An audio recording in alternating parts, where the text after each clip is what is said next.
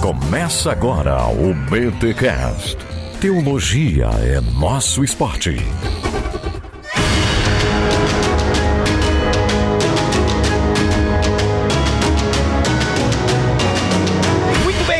Muito bem. Começa mais um BT Cash, o terceiro da BT Week, aqueles da Bíblia. Eu sou o Rodrigo Bibo e foi golpe ou não foi golpe? Quero saber. E aí, foi golpe ou não? Eu acho que não. Eita, nós. Eita, não tivemos um golpe. Ai, ai, ai. E eu sou Alexandre Melhoranza e o que a humanidade separou, Deus uniu. Olha aí que bonito. E aqui fala André Heinck e o Sul é meu país. Não. Ai, ai, ai, ai, ai. Pelo amor de Deus. Muito bom, hein? Cara, o Sul é muito bom, cara. É muito bom, muito bom. Olha aí, a geografia de Israel trabalhando aqui agora. É, é a de Israel, pelo amor de Deus, porque a nossa aqui, isso aqui é uma insanidade local. Por favor. E eu sou Israel Mazakorati, idolatria, assassinato, tramas palacianas e aonde Deus entra nessa história. Santo Deus. Olha aí, Olha. olha aí, gente. Resumo do capítulo. Resumo do capítulo Os Separatistas. Pra você que não sabe, pra você chegou aqui caindo de paraquedas nesse episódio, nós estamos fazendo uma análise superficial, panorâmica do livro Aqueles da Bíblia de André Daniel Heinck, lançamento da Thomas Nelson Brasil. E o livro Aqueles da Bíblia é uma história de Israel de um jeito diferente, bíblica, com comprometimento com a história, com a sociologia e, claro, com aquele primor acadêmico que, aliás, a gente falou no primeiro episódio que não é o, o André não é um acadêmico, né, André? Não é mais cara, tá um trabalho acadêmico. Vai, fala sério. Tá bom, tá Não, bom. não, não foi o que eu disse.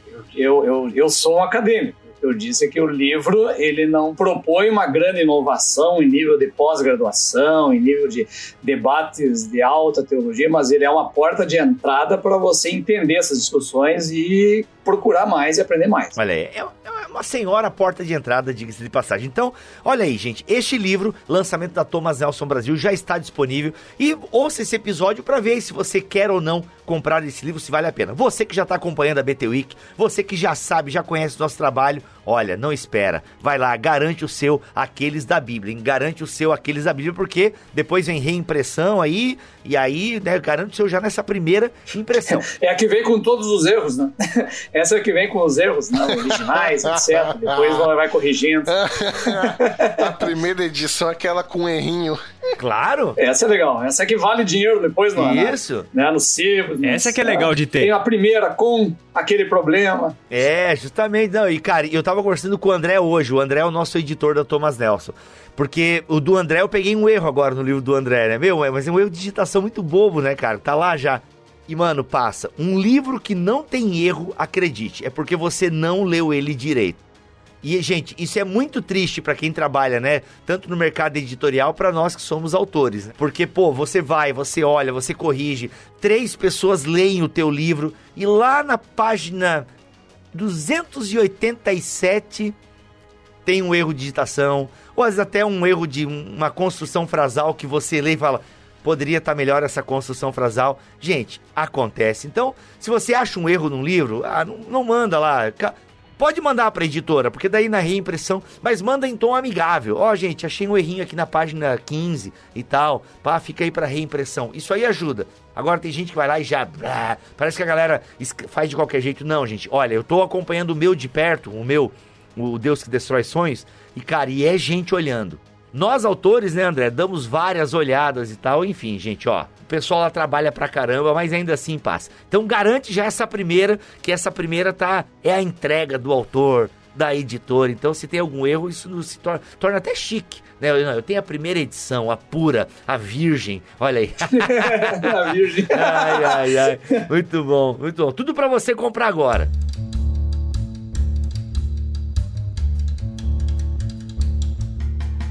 Calma, calma, calma, calma. Interrompendo esse episódio aqui para dar notícia boa. Afinal, gostamos de economizar e nós conseguimos 20% de desconto em aqueles da Bíblia, tanto na versão digital como na versão física. Olha só, usando o cupom aqueles20, tanto na Submarino quanto na Amazon, você ganha 20% de desconto. Mas preste atenção, na Submarino é a versão física, beleza? Na Submarino é a versão física. Usa o cupom aqueles20 e você vai ter 20% de desconto na versão física. Na Amazon, nós temos 20% de desconto na cópia digital. Lembrando que o link para você comprar e o cupom certinho para você só copiar e colar estão aqui na descrição deste BTcast em bibotalk.com. Galera, é o seguinte, este cupom vale até o dia 5 de abril, tanto na Amazon quanto na Submarino, até o dia 5 de abril. Depois disso, infelizmente, não dá mais para colocar o desconto. Mas simbora, simbora nesse episódio que ele tá bom demais. Lembrando, hein, 20% off, o link está aqui na descrição deste episódio em bibotalk.com. Segue lá!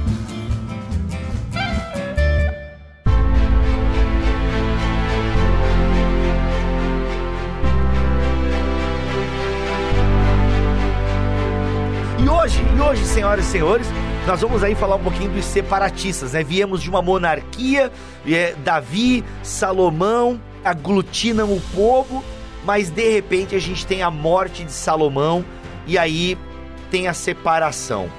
André, explica para nós aí por que, que esse capítulo se chama Os Separatistas e o que está acontecendo aí no reino de Israel, nesse reino unido, que é uma coisa que a gente não falou um pouco lá, né? Nesse reino unido, que faz até uma comparação aqui com o nosso reino unido, se eu entendi bem a tua analogia no capítulo sobre os monarquistas. Mas aí, de monarquistas passamos para os separatistas. E a primeira pergunta então que eu te faço, né, que já estou construindo a pergunta aqui é: por que que não é anarquistas 2.0? Olha aí. Hum, é, porque justamente eles não voltam a um modelo tribal anterior. Eles permanecem com uma estrutura estatal e reforçando cada vez mais essa estrutura estatal no norte também. Né? Embora é, eles, de certa maneira, tenham um, um retorno a alguns modelos é, de ascensão ao poder, que tem a ver um pouco com essa coisa do carisma pessoal, né, do, do combatente e tal. No caso do norte de Israel, eles, eles mantêm uma estrutura estatal muito forte. E diria mais forte ainda do que a de Judá, é o que a arqueologia tem nos mostrado. Nós temos uma potência no norte, em Israel, que não há em Judá no sul. Né? Ela é muito mais frágil em termos econômicos, em termos militares e tudo mais. Como Judá é o que sobreviveu, a gente fica com a sensação de que Judá era o melhor, porque tinha Jerusalém e tal, e não. Né? A gente sabe hoje que Israel, sim, era o reino realmente poderoso nesse período. E o termo separatistas é porque não é apenas uma questão de, de voltar a modelos anteriores, mas há uma, uma clara intenção de separação em vários níveis, inclusive na piedade. Né? Inclusive na religião, na fé, há uma intenção estatal de diferenciar do Sul. Isso é o que a Bíblia nos mostra muito claramente, que vai determinar o futuro desses dois modelos, né? que, que a gente está falando de duas tentativas a partir daí de gerar grandes centros e unificações de identidade.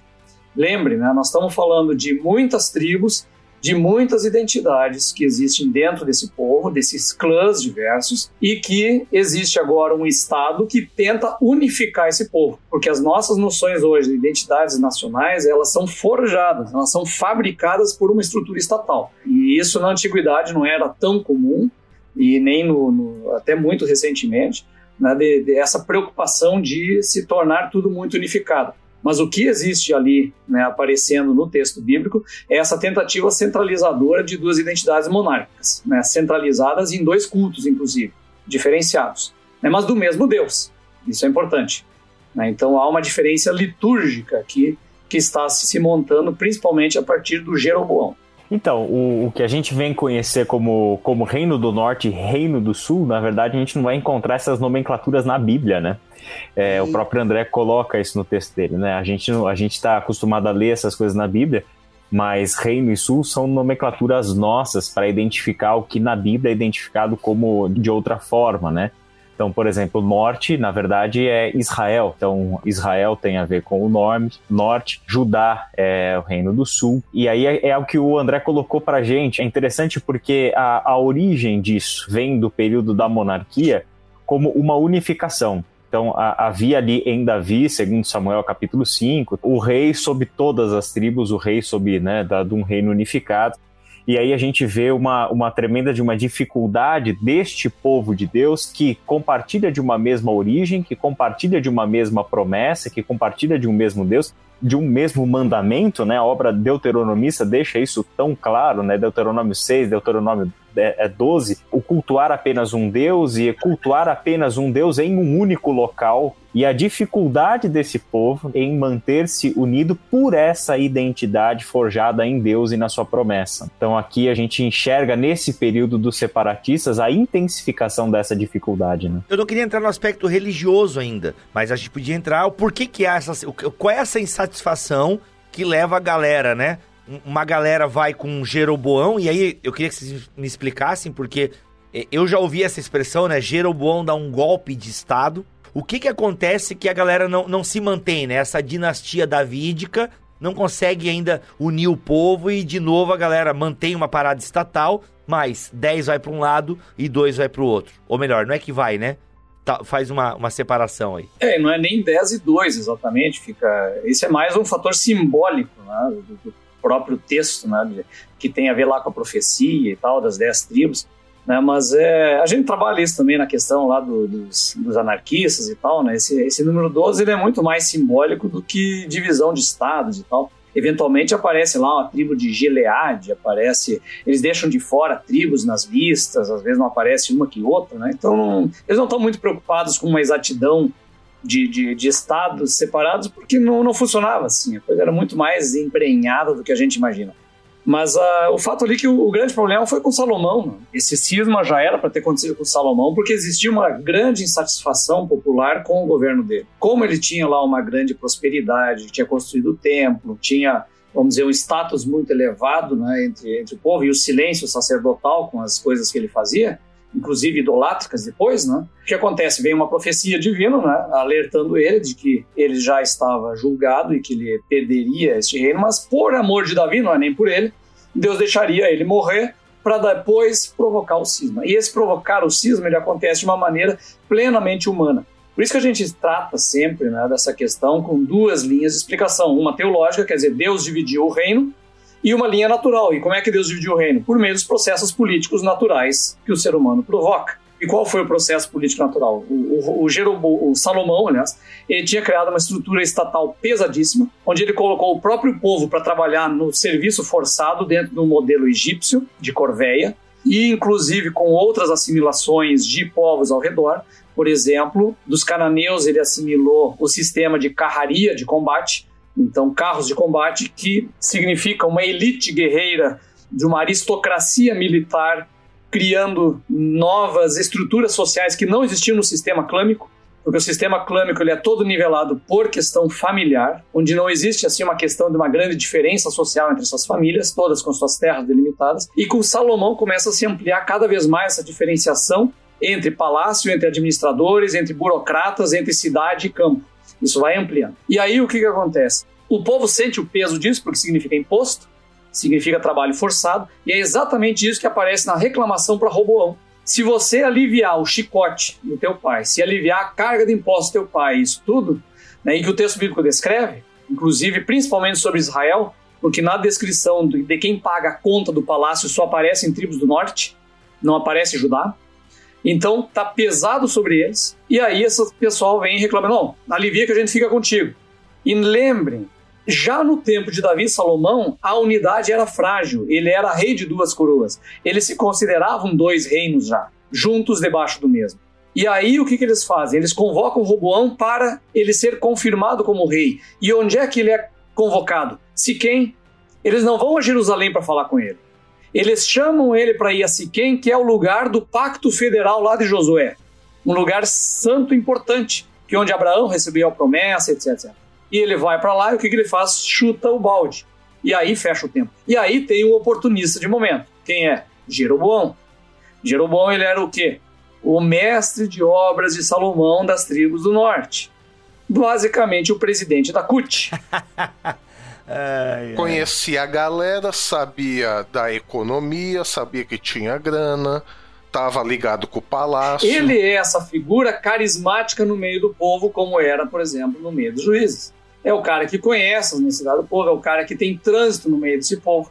É o cara que falou bem no meio deles. É o cara que chegou, inclusive, a ter alguma conspiração contra Salomão e picou a mula para o Egito, como a Bíblia nos afirma. Teve que fugir, porque o Salomão tentou matar ele. Lembrem disso.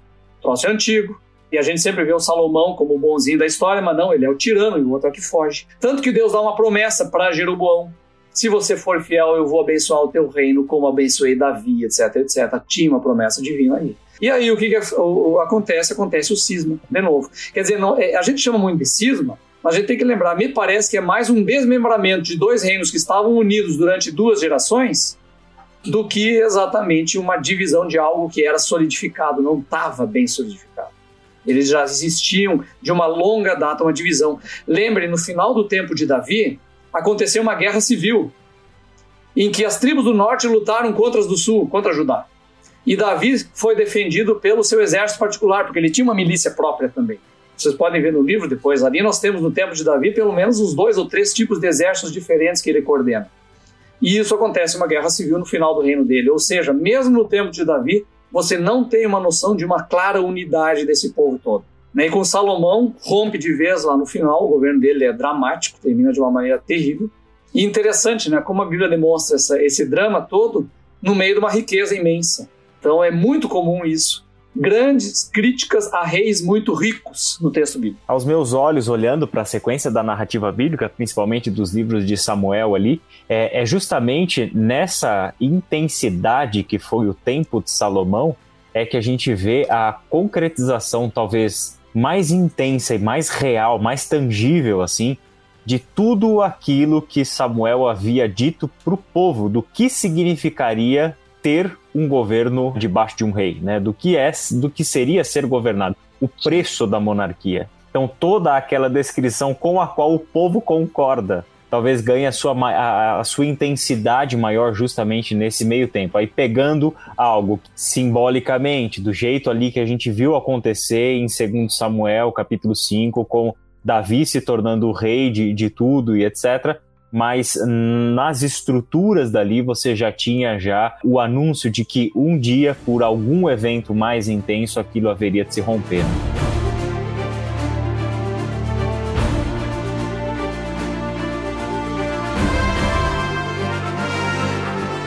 Tá, olha só, deixa eu tentar entender um negócio aqui. Você falou da questão da Corvéia, André. Muito legal, remete inclusive né, ao Egito, aquela opressão toda. Aí tem o Roboão, o, e o Jeroboão.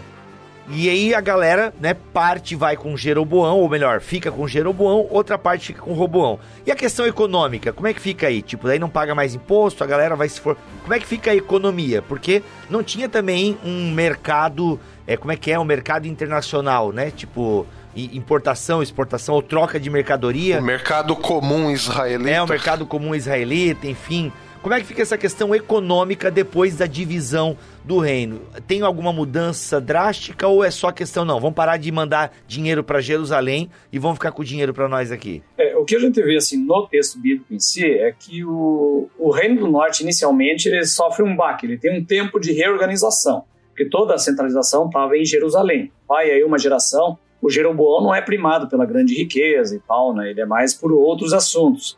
Mas mais adiante, os descendentes dele vão ser extremamente prósperos. E Judá vai entrar numa franca decadência. Por que, que acontece isso? Porque o poder econômico natural está no norte e o sul está com um problema sério. Para começar, o norte, o que, que acontece? A parte norte, que é Israel, ele está numa região muito mais fértil. Então, a grande produtividade agrícola está no norte ao redor principalmente da Galileia ali, é muito produtivo. O Vale de Jezreel, famoso, né, inclusive na poesia hebraica, né, de, de é o lugar né, de, da grande prosperidade, da riqueza, ele também né, está no norte. E ali passam os grandes corredores também de é, mercadorias, de negócios entre a Mesopotâmia e o Egito. Então passa tudo por ali. Então ali é o grande centro de possibilidades econômicas. Já o sul, ele é basicamente deserto, metade de Judá é deserto. Ele tem o que? Talvez alguma questão dos poços de sal ali no, no Mar Morto, para baixo. E basicamente isso. E tem na vizinhança os filisteus, que são muito mais poderosos. Tá, então, isolado do comércio, tem um território frágil economicamente, claro, vai ter uma produção aí de azeite de oliva e de vinho razoável, né, porque o território de Judá é bom para isso, áreas secas são boas, mas de resto é, é, bem mais frágil. Então, com o tempo, a tendência foi se inverter. O Israel ficou com o poder econômico e Judá com a fragilidade. Note a importância que Salomão dava para esses recursos de impostos que vinha do norte, né? Grande parte vinha do norte. Então vinha essa produção toda do norte e alimentava boa parte dessa chamada riqueza de Salomão. Então ele fica basicamente com o norte. Mais tarde a gente vai ver, por exemplo, com Acabe, o Acabe é uma espécie de auge desse poder econômico. Ele constrói um palácio de marfim, a própria Bíblia fala disso. A arqueologia encontrou esse marfim, né? encontrou muito marfim em Samaria, Samaria foi construída como uma nova grande potência lá por Onri ou Anri, que é o, o antepassado do Acabe, pai, o avô, não me lembro agora. Então Anri ele constrói Samaria, mais ou menos como Davi, ele compra essa cidade de um outro enclave e como Davi ele vai fazer uma nova capital dele para dirigir o reino e vai fundar uma das grandes e fortes dinastias do Reino do Norte. E aí sim vai ter é, cada vez mais essa potência econômica no norte, centralizada no norte. E Judá vai ficando mais amigo. Então essa é a tendência que acontece durante uhum, uhum. muito tempo. Alguma colocação, galera, sobre a questão econômica? Hum, acho que ele, ele andou estudando isso aí. Bom, olha aí, André, parece que escreveu um livro sobre isso, André. Tá é, pô, eu ia falar isso agora, eu ia falar isso agora. Tô vendo. muito bom, muito bom.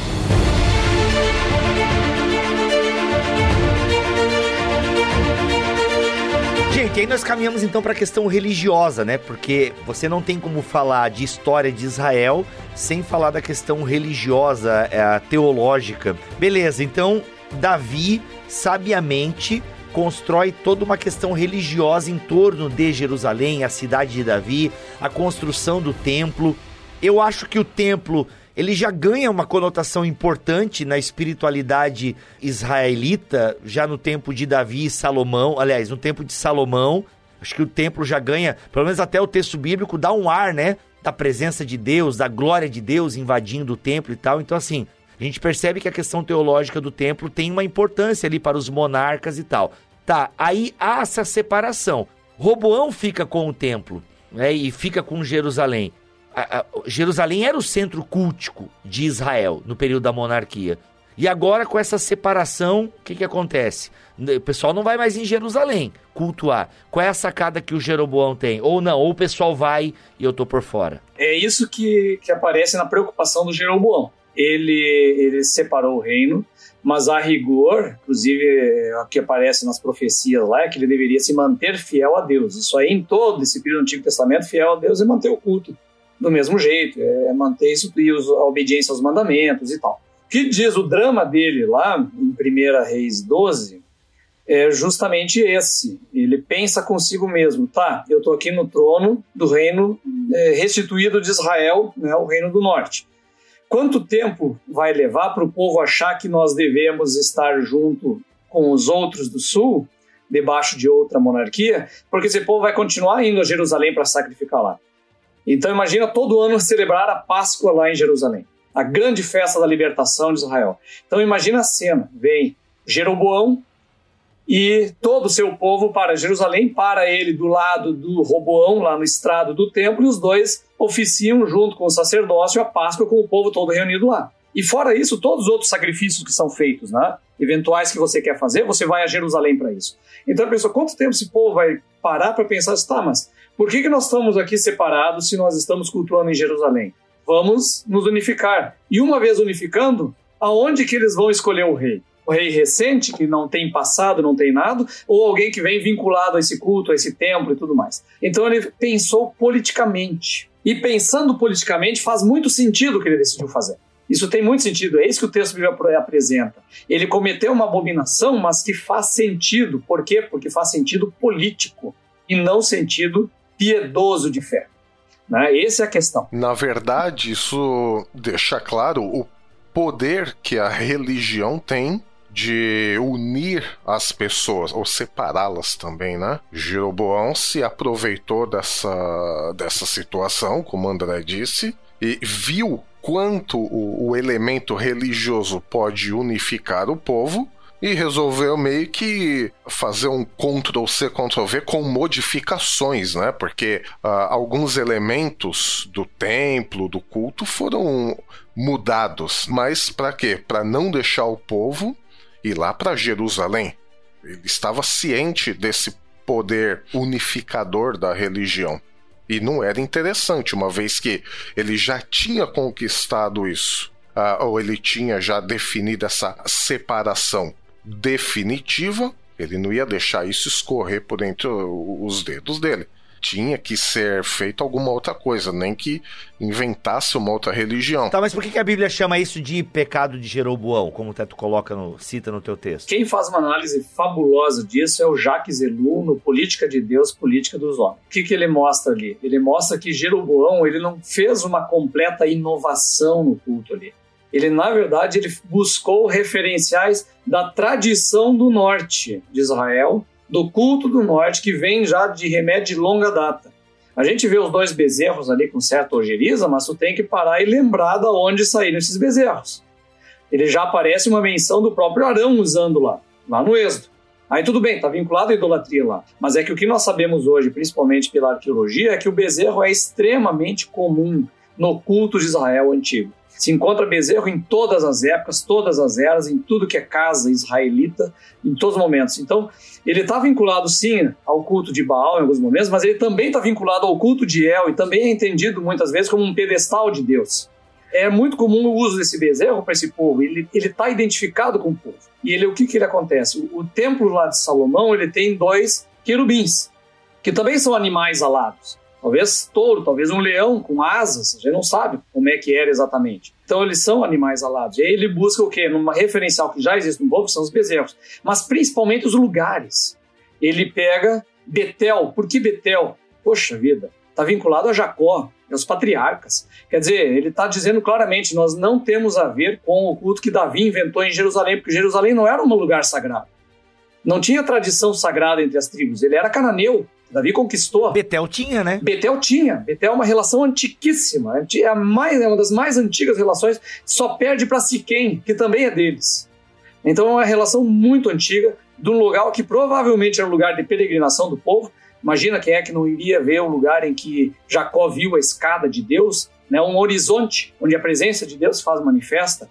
E o outro lugar, Indã, que já tinha um local de culto desde o tempo dos juízes que aparece lá no final do livro de Juízes, em que um levita leva para o norte uma imagem de Deus e lá ele estabelece um culto de Yahvé com uma imagem, que a gente não sabe qual é. Talvez e provavelmente seja um bezerro. Então, ele estabelece locais que estão da tradição de culto de Israel. Lembra, a gente está falando aqui de tradição, a gente não está dizendo se está certo ou está errado. O texto bíblico condena lugares altos, condena lá o, o Didã e tal, mas é a prática do povo, é o que está acontecendo lá.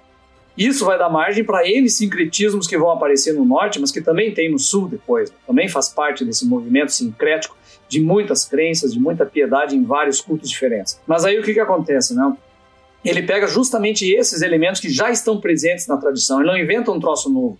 Porque tu não lida com a piedade popular assim, de joga uma, uma ideia qualquer e o pessoal compra. Eles não vão comprar. Então ele busca no referencial da memória e da tradição de Israel para estabelecer um novo culto. Tem que ser algo que possa ser aceito. E aí é que está o que o Jacques Ellul chama de pecado de Jeroboão. Pecado de Jeroboão dele foi principalmente fazer uso da piedade e da fé popular para fins políticos. Isso é o pecado de Jeroboão. É eu usar a fé e a religião para fins políticos. Se eu faço isso, eu estou pecando contra Deus. E aí é o que ele, ele é o que Jeroboão fez. Por isso que todos os do norte vão fazer o que eles seguem no pecado de Jeroboão que estão fazendo uso político da fé para os seus fins de manutenção do reino. E olha só, os mantenedores que estão podendo ver a imagem dessa gravação estão vendo o mapa, né, que o André desenhou, tá ali na página 210, se não me falha a memória. E tem uma parada legal que eu queria que tu explicasse aqui, André, no teu mapa. Por quê? Tu falaste que Betel só perde para Siquém no que diz respeito ao aspecto religioso. E aí a pergunta que eu faria é: por que não Siquém? Ele é o que está mais próximo de Jerusalém, por assim dizer? Tipo, então a galera não precisava ir até Jerusalém. Não, aqui na beiradinha já tem Betel. Por que, não, por que Betel e não Siquém? Tem a ver com a proximidade de Jerusalém, como a gente pode ver no mapa que você desenhou aqui? É interessante. Eu acho que, eu não lembro se eu cheguei a mencionar no livro, mas ele estabelece as fronteiras de Israel. Então, os dois estão nas duas fronteiras. Então, ele coloca Deus como protetor das fronteiras de Israel. E isso sim, isso é fazer um senhor do uso político. Aliás, isso aqui é um padrão, né? Quando você pega a Constituição americana e diz que o governo americano está debaixo da proteção de Deus, é o que eles estão fazendo. Claro que é, é o Deus deles, mas é, é isso que se faz. Então aqui é o que o próprio Jeroboão está fazendo. Ele coloca Deus como protetor das fronteiras de Israel. Legal, é. Lembrando que é o mapa que o André faz, tá, galera? Então é um mapa que não vem nas Bíblias. Aliás, esses mapas até antigos que vêm nas Bíblias têm até alguns erros geográficos ali que a gente não vai entrar em detalhes aqui agora. Mas aqui é o mapa desenhado pelo próprio André e você que adquiriu o livro, na página 210 você pode conferir o que a gente está falando. Então tem Betel aqui e Dan lá em cima lá já Fenícia, Arameus, muito bom. É, nesse mapa aqui eu estou colocando a, a, capital marcada com uma estrela, né? Só que aí é bem mais tardio, né? Samaria vai ser construído bem mais tarde, que vai estabelecer uma capital poderosa para o norte. Enquanto no sul ali é Jerusalém é consagrada, né, por Davi. Então, na verdade, a gente pode dizer que tomar o nome de Deus em vão e, e, o outro mandamento de não fazer ídolo, ele vai além do que a gente pensa que é só fazer uma estatuazinha. Na verdade, tem a ver com instrumentalizar Deus para os nossos próprios interesses. E aí a gente toma o lugar de Deus usando o nome de Deus. Inclusive, esse é um problema que mesmo hoje nós não estamos livres disso. Nós podemos fazer de Deus ainda hoje o nosso ídolo toda vez que a gente instrumentalizar o nome de Deus para os nossos interesses. E aí a gente diz muitas vezes: não, mas na verdade eu jamais fiz um ídolo, não tenho estátuas na minha casa, não adoro nenhum outro Deus, mas na verdade isso vai além. É tomar o nome de Deus para o nosso próprio benefício ao invés daquilo como a gente falou no outro episódio desta BT Week, ao invés de olhar para o próximo com um olhar favorável, que isso significa amar o próximo, não, eu só olho para mim, eu estou me amando acima de todos os outros, quer dizer, eu tomei o lugar de Deus, eu me fiz o meu próprio Deus, sem sem ter jamais feito uma única estatuazinha.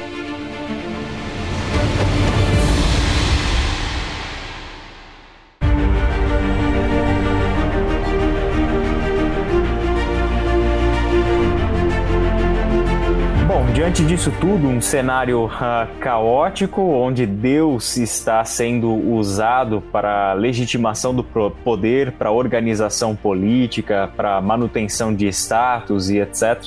A gente tem aí a, a realidade bíblica agora, né? Os textos bíblicos que contam essas histórias para nós nos contam essas histórias não com imparcialidade, mas fazendo um julgamento disso. Quando nós olhamos para os textos de, de reis, os textos de Samuel, os textos das crônicas.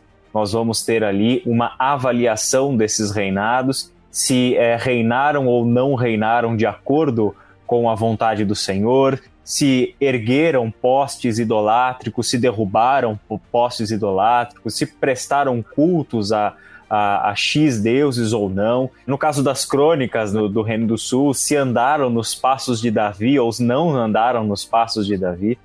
Então a gente tem um pouco da, da, teologia que nos ajuda a entender isso, que é a, eu gosto muito dessa leitura, que é o trabalho do deuteronomista, que faz a avaliação dos reis a partir de Deuteronômio 6 e de Deuteronômio 12, e o do cronista, que faz a avaliação dos reis a partir do reinado de Davi. A própria literatura bíblica não é imparcial ao nos contar essas histórias, mas faz um juízo de valores. E também não é sem motivos que é neste período caótico do qual Judá não está ileso, né? Como o André colocou, Judá vai ser condenado pela sua própria idolatria. Tem o culto certo no lugar certo, supostamente a teologia correta, o Deus correto, tudo uhum. certinho, mas vive a prática idolátrica no seu cotidiano, vive aquilo que Deus condena e que o que Melhoranza falou no, no final do bloco anterior. Então, André, não é sem motivo que nesse período surge de forma intensa e o que viria a perdoar pelo restante da história bíblica e chegar até nós hoje, que é o movimento profético no meio do povo de Deus, né? É, exatamente, ele aparece sempre no, em momentos dramáticos da história. A gente tem ali o profeta por excelência na história do Êxodo, que é a mais dramática de todas as histórias. Está debaixo de uma imensa opressão, e Deus vem e age libertando esse povo. E Moisés é esse profeta que traz essa palavra, essa falamos disso outro dia, né, dessa imaginação profética de um outro mundo possível e tal. E o movimento profético é exatamente isso aí.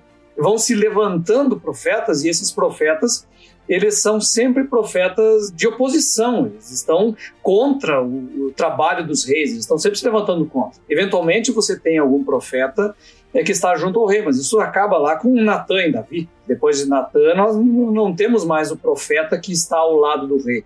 Tem os falsos profetas ao lado do rei. Aparecem vários desses com Jeremias, por exemplo. Jeremias ele enfrenta, ele traz palavra contra os falsos profetas. Nós temos grandes movimentos trabalhando sempre com esse grande zelo por Deus e demonstrando que aquela situação que havia de profunda corrupção, de profunda maldade, de cada vez mais uma, um grupo da monarquia e dos, dessa administração ao redor dela, enriquecendo cada vez mais às custas de um povo miserável, que é o que o texto bíblico nos apresenta claramente em Reis e Crônicas. E aí você vê esse movimento profético e tudo isso aliado à idolatria, uma profunda idolatria, abandono de Deus em todas as circunstâncias. E o abandono de Deus significa o quê? Significa o abandono dos mandamentos de Deus, é aquilo que o Milho estava falando, do amar ao próximo, da lei da terra, disso tudo. Isso fica muito claro lá no caso da, da vinha de Nabote, por exemplo, com Acabe. Né? O que, que o Acabe faz? Ele ignora totalmente a lei deuteronomista sobre a questão da propriedade, da família, da terra e tudo mais, e ele aplica aquilo que é o padrão cananeu. O que, que é o padrão cananeu? O rei vai e toma a terra do outro. Ele é rei, ele pode que é o que a esposa de Isabel diz para ele, mas tu é o rei, vai lá e toma. É isso que os fenícios fazem. E ele foi lá e tomou, deu um jeito, inventou uma história toda lá para tomar do cara. Né? Então você vê esse, esse abandono da lei, né? que traz miséria também para o povo. E aí vem então o profeta e se levanta contra ele, bota o dedo na cara. E aí paga o preço por isso. Todos os profetas vão sofrer terrivelmente. Pois é, eu, eu não sei se eu já estou muito influenciado pela terminologia do Jacques Ellul, eu sei que você gosta dele também, mas é, é a gente vê no, em todo esse movimento profético, quando colocamos o movimento profético dentro desse cenário maior que você explicou pra gente, a gente percebe na, na ação profética um movimento contra poder. Por quê? Porque o poder necessariamente se utiliza de Deus e das estruturas religiosas como um instrumento da dominação, né? da, da manutenção do governo, do reino e etc. Então você vê nos profetas esse movimento todo. E eu acho que isso também ajuda a gente a, a, situar os profetas na história, como também entender um pouquinho melhor o que exatamente eles fazem. Porque se a gente pensar no nosso imaginário evangélico popular hoje, o profeta é aquele que revela as coisas de Deus. O profeta tem a ver com vidência, o profeta tem a ver com previsão de futuro. E é interessante porque os profetas, dentro desse cenário político, que é um verdadeiro barril de pólvora por todos esses motivos, o que ele faz, na verdade, é uma crítica do rei uma crítica social, uma crítica dos pecados dos líderes do povo, sejam falsos profetas, sejam mestres, sejam sacerdotes e etc. E ele faz isso trazendo à realidade a lei do Senhor. Então, na verdade, o instrumento de leitura social crítica do profeta é justamente a lei. Então, ele não está necessariamente com os seus olhos no futuro, mas toda uhum. crítica que faz, faz com aquilo que já foi dado. Então, aquilo é o seu fundamento crítico para olhar para a sua realidade e trazer uma palavra de Deus para o povo. Não porque surgiu na cabeça dele naquele momento que entrou em transe, mas porque conhece a lei do Senhor, porque tem o conhecimento da vontade revelada de Deus e faz a crítica desse povo a partir desse ponto. Isso não significa que o profeta também não olha para o futuro. Na verdade, essa é imaginação profética, a imaginação de um mundo diferente, segundo a vontade de Deus, segundo o desejo de Deus, e muitas vezes trazendo coisas novas para esse meio, como é o caso principalmente de Jeremias. Jeremias é fantástico nesse ponto. A gente está vendo um profeta que também está olhando para o futuro e vendo o seguinte, ó, mostrando os caminhos são esses. Se andarmos por este caminho, se houver arrependimento, o que nos espera lá na frente é isso se não andarmos por esses caminhos, o que nos espera é isso, né? É, é muito interessante que o, o, o Jacques Ellul e aí o Walter Brueggemann trabalha isso maravilhosamente na teologia do Antigo Testamento também, né? E, e me parece que eles concordam muito nisso. Porque o profeta, ele faz, ele traz toda essa imaginação, eles são proclamadores de uma outra realidade possível, só que eles nunca agem politicamente. Eles nunca agem. O Jacques Ellul trabalha isso no livro dele também. Ele apenas proclama uma palavra. E aí a palavra proclamada vai e faz alguma coisa. Mas ele não faz. Ele não participa de trama, ele não entra em partido, ele não se associa com esse ou com aquele, ele apenas fala, só faz isso. E eles são então esses proclamadores, eles não promovem rebeliões, não fazem nada. Eles apenas proclamam uma outra realidade que é a realidade de Deus e que aquela realidade não está correta. Apenas fazem isso. É interessante isso, por quê? Porque, embora eles tenham essa imaginação de uma outra realidade possível, porque estão muito fundamentados na lei de Deus, eles também, ao mesmo tempo, compreendem profundamente a realidade presente. Então, o profeta é alguém que sabe o que está acontecendo, por que está acontecendo, eles conhecem, como vocês falam, profundamente a lei de Deus, e é por isso que eles podem apresentar a interpretação que eles têm dessa realidade. Então, assim, o povo de Deus, em geral, né? Ele nunca foi chamado a fugir da realidade presente.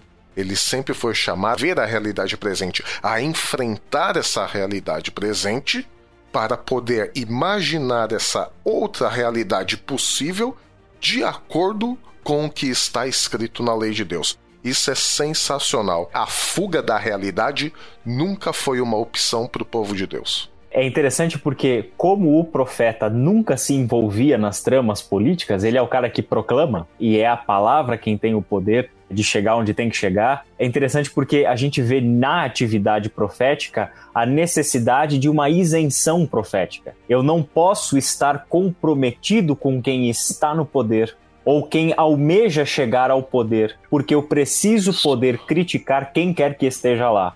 Eu preciso poder trazer a palavra de Deus a quem quer que esteja lá. Concorde eu com a realidade ideológica desse ou daquele outro, mas a isenção profética é o que me possibilita isso. Né? O exemplo bíblico de um profeta que não foi é, isento é o pior deles, é Jonas. Jonas não foi isento.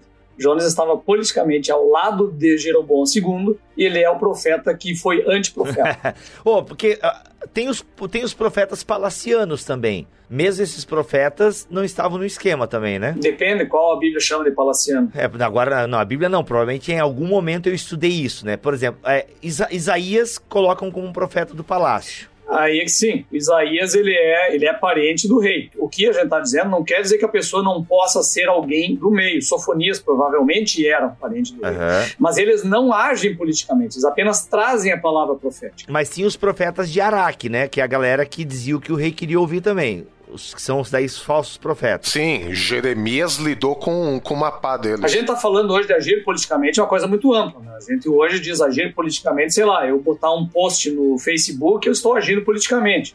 Não é esse o sentido que nós estamos tratando.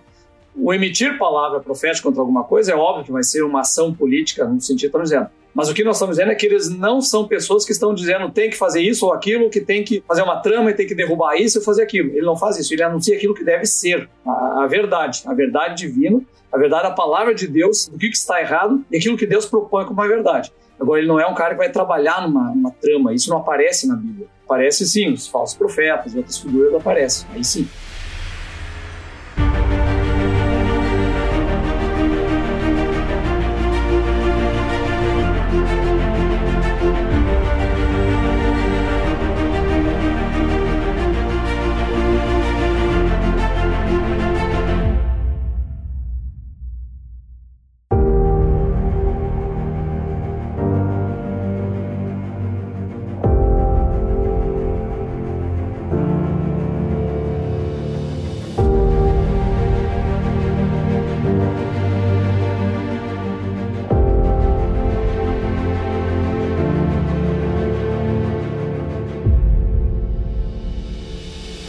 Nesse sentido dos profetas, eu acho que a última coisa que eu gostaria de mencionar é a questão da, da forma como eles fazem essa proclamação. É sempre com uma linguagem muito vívida, eles usam muitas metáforas de Deus, eles falam basicamente de Deus e da ação dele.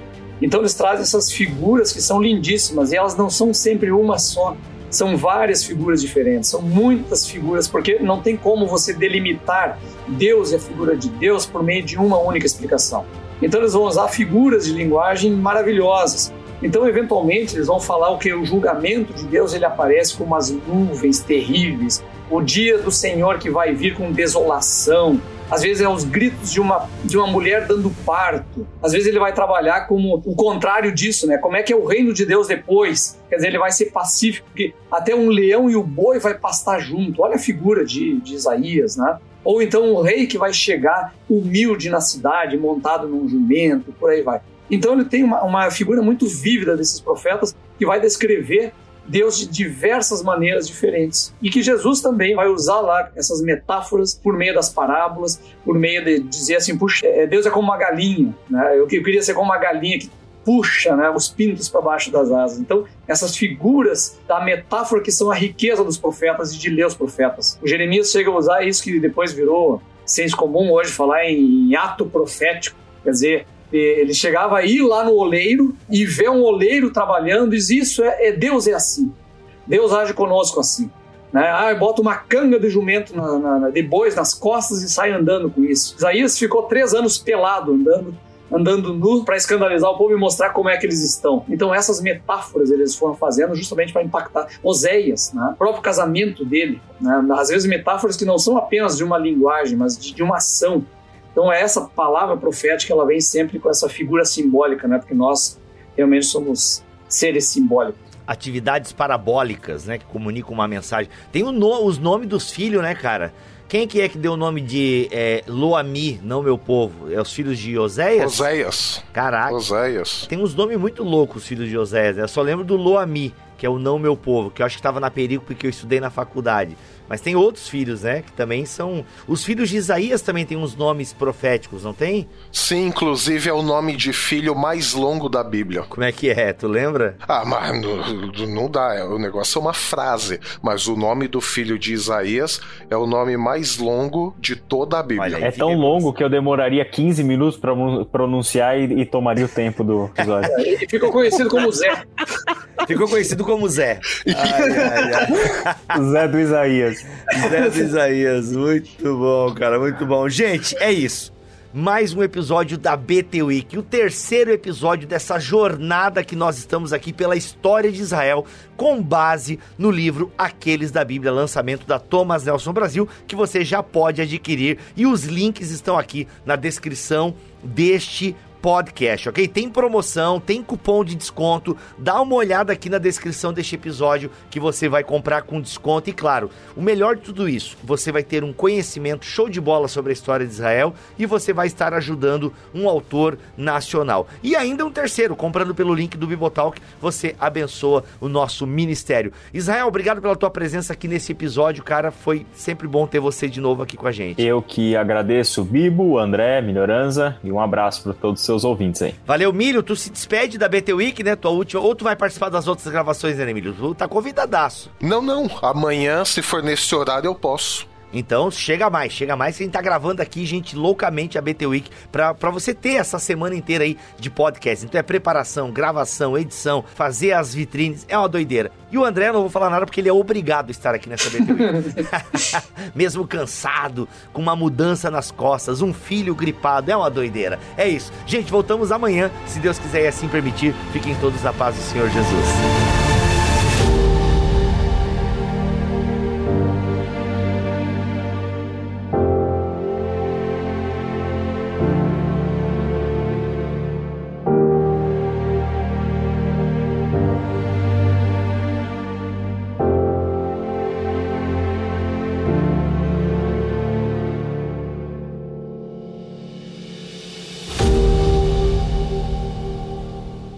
Este podcast foi editado por Bibotalk Produções.